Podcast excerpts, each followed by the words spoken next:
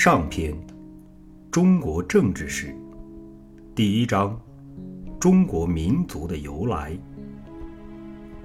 社会是整个的。做起文化史来，分门别类，不过是我们从各方面观察。讲到最后的目的，原是要集合各方面，以说明一个社会的盛衰。及其循着曲线进化的状况的，但是这件事很不容易。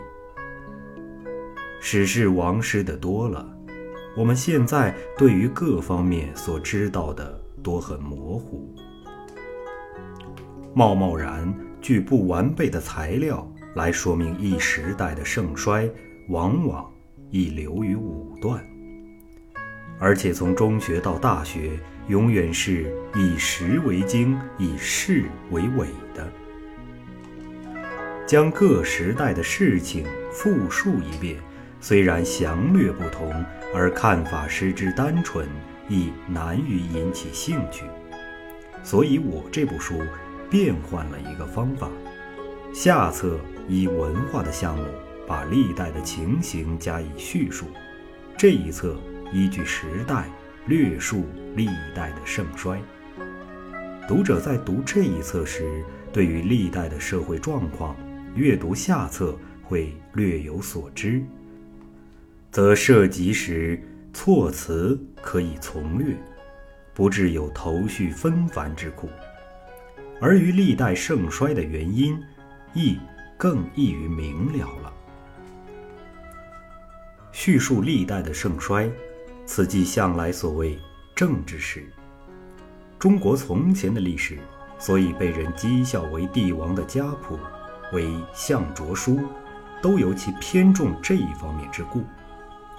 然而矫枉过正，以为这一方面可以视为无足轻重的，也是不对。现在的人民正和生物在进化的中途需要外骨保护一样。这话。怎样说呢？世界尚未臻于大同之境，人类不能免于彼此对立，就不免要靠着武力或者别种力量互相剥削。在一个团体之内，虽然有更高的权力以评判其是非曲直，而制止其不正当的竞争，在各个团体之间却至今还没有。到被外力侵犯时，即不得不以强力自卫。此团体即所谓国家。一个国家之中，总包含着许多目的简单、用意用人力组成的团体，如实业团体、文化团体等，如是。此等团体和别一个国家内性质相同的团体是用不着分界限的。能合作固好，能合并，则更好。侮辱世界上现在还有用强力压迫人家、掠夺人家的事情，我们没有组织，就要受到人家的压迫掠夺，而进至无以自存了。这是现今时代国家所以重要的原因。世界上的人多着呢。为什么有些人能合组一个国家，有些人却要分作两国呢？这个原因最重要的就是民族的异同，而民族的根底则为文化。世界文化的发达，其无形的目的总是向着大同之路走的，但非一蹴可及。未能至于大同之时，则文化相同的人可以结为一体，通力合作，以共御外物；文化不相同的，则不能然。此即民族国家形成的原理。在现今世界上，非民族的国家固多，然总不甚稳固。其内部能平和相处，强大民族承认弱小民族自觉权利的还好；其不然的，往往演成极激烈的争斗。而一民族强被分割的，亦必出死力以求其和。这是世界史上数见不鲜的事。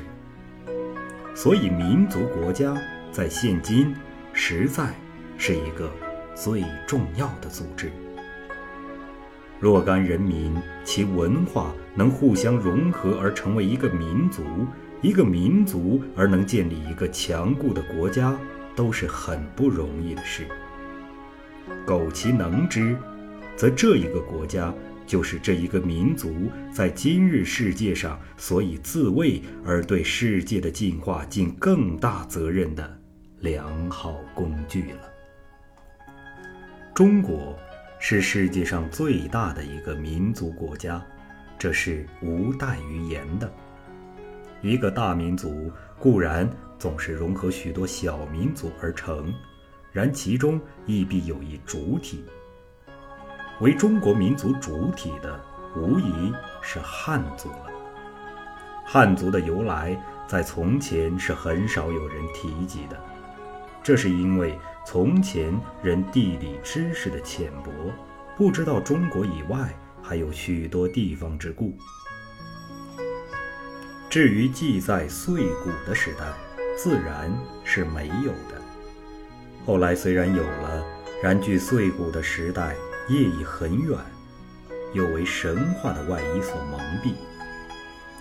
一个民族不能知其最古的历史，正和一个人不能自知其极小时候的情形一样。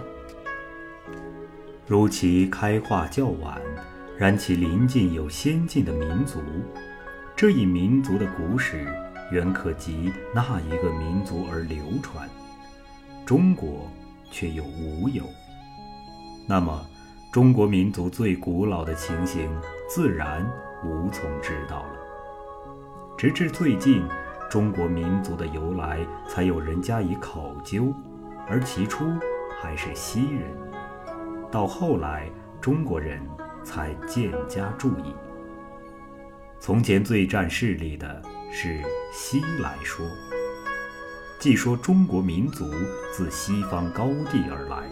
其中尤被人相信的为中国民族来自黄河上远昆仑山之说，此所谓黄河上源，乃指今新疆的于田河。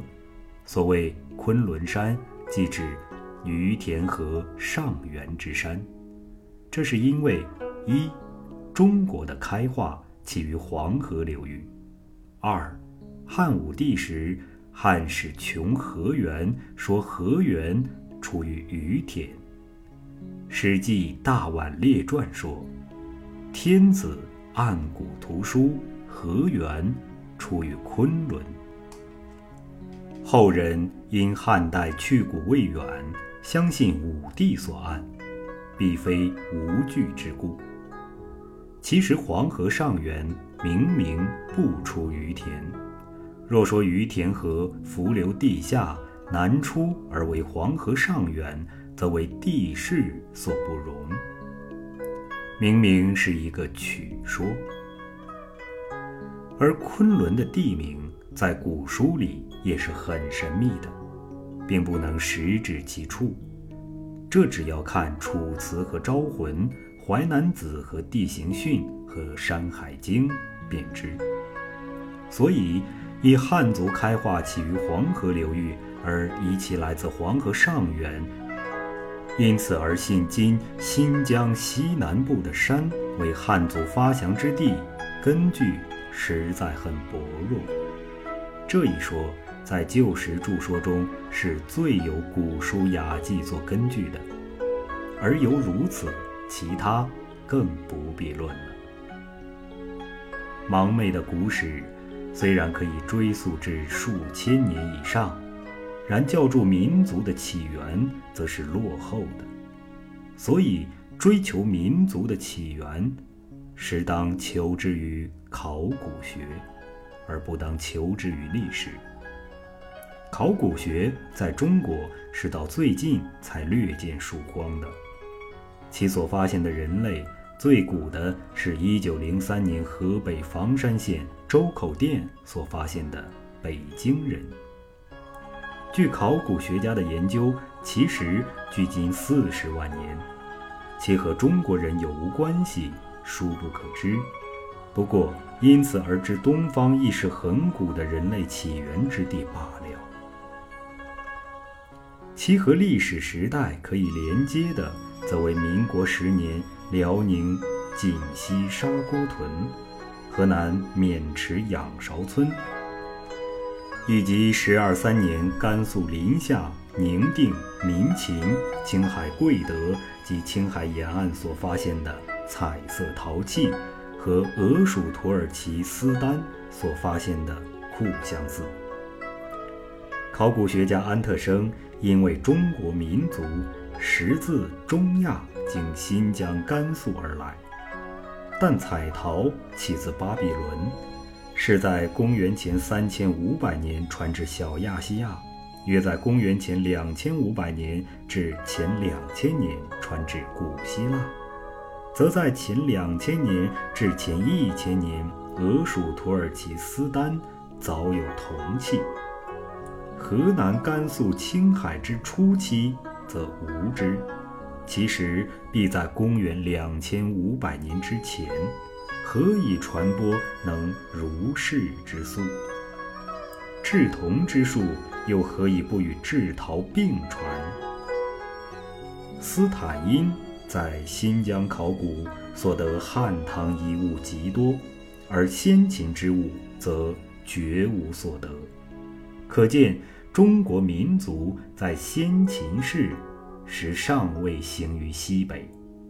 安特生之说似不足信了。民国十九年以后，山东历城的程子崖、滕县的安上村都发现了黑色陶器。江苏武进的安城、金山的戚家墩、吴县的磨盘山、黄壁山、浙江杭县的古荡、梁楚、吴兴的前山样、嘉兴的双七、平湖的作浦、海盐的看圃，亦得有新石器时代的石器、陶器。其中杭县的黑陶颇与山东相类。又何欲所得陶器皆为条纹及席纹？南京、江浙和山东邹县、福建武平、辽宁金县及香港的陶器，则其纹理为几何形。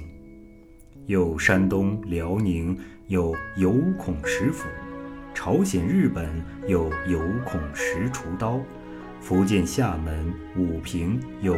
有沟石奔，南洋群岛有有沟石斧，大洋洲木器所刻动物形，有的和中国铜器上的动物相像；北美阿拉斯加的土器也有和中国相像的。然则中国沿海一带实自有其文化。据民国十七年以后，中央研究院在河南所发掘安阳的侯家庄。兼有彩色、黑色两种陶器，而安阳县北的小屯村，即1898、1899年发现甲骨文字之处，世人称为殷墟的，亦有几何纹的陶器。又将这石器中有戈、矛及玉，何玉为殷墟有之？革为中国所独有，为鼎之前身。辽东最多，仰韶亦有之。甘肃、青海则至后期才有。然则中国文化在有史以前，似分东西两系，东系以黑陶为代表，西系以彩陶为代表，而河南为其交汇之地。彩陶为西方文化东渐的，代表中国固有的文化的，实为黑陶。是以古代文化现象正之：一、国君无故不杀牛，大夫无故不杀羊，士无故不杀犬彘，而鱼鳖则为常食。二、衣服材料以麻丝为主，材质极其宽薄。三，古代的人民是朝居或胡居的。四，其货币多用贝。五，在宗教上有颇敬畏龙蛇，皆足证其文化起于东南沿海之处。彩陶文化之为外说，似无疑义了。在古代，亚洲东方的民族似可分为三系，而其处置头发的方法恰可为其代表。这是一件极有趣味的事，即北方辫发，南方断发，中原冠带。《尔雅释言》说：“齐。”中也，世地说，自齐州以南，带日为丹穴，北带斗极为崆峒，东至日所出为太平，西至日所入为大蒙。齐即为今之齐字，本有中央之意。古代的民族总是以自己所居之地为中心的。齐州为汉族发祥之地，可以无疑了。然则齐州究竟在何处呢？我们固不敢断言其继后来的齐国，然亦必与之相近。又《尔雅释地》说：“中有岱岳，而泰山为古代祭天之处，亦必和我民族起源之地有关。”文化的发展总是起于大河下流的。埃及和小亚细亚即其名证。与其说中华文化起于黄河上流，不如说其起于黄河下流的切于事情了。近来有些人窥见此中消息，却又不知中国和南族之别，甚有以中国人即是南族的，这个也不对。男族的特征是断发纹身。断发即为我国古代的坤形，纹身则是古代的穷形。以男族的装饰为形，可见其曾与男族相争斗，而以其俘虏为奴隶。近代的考古学证明，长城以北的古物可分为三类：一。打制石器，其遗迹西起新疆，东至东三省，而现于西辽河、松花江以北，环绕着沙漠。二细石器，现于兴安岭以西，与之相伴的遗物有类似北欧及西伯利亚的，亦有类似中欧及西南亚的，两者均系狩猎。或畜牧民族所为。三磨制石器，北至黑龙江昂昂溪，东至朝鲜北境，则系黄河流域的农耕民族所为。其遗物多有有孔的石斧及垒格的土器并存，与山东龙口所得的土气极相似。可见我国民族自古即介居南北两族之间，而为东方文化的主干了。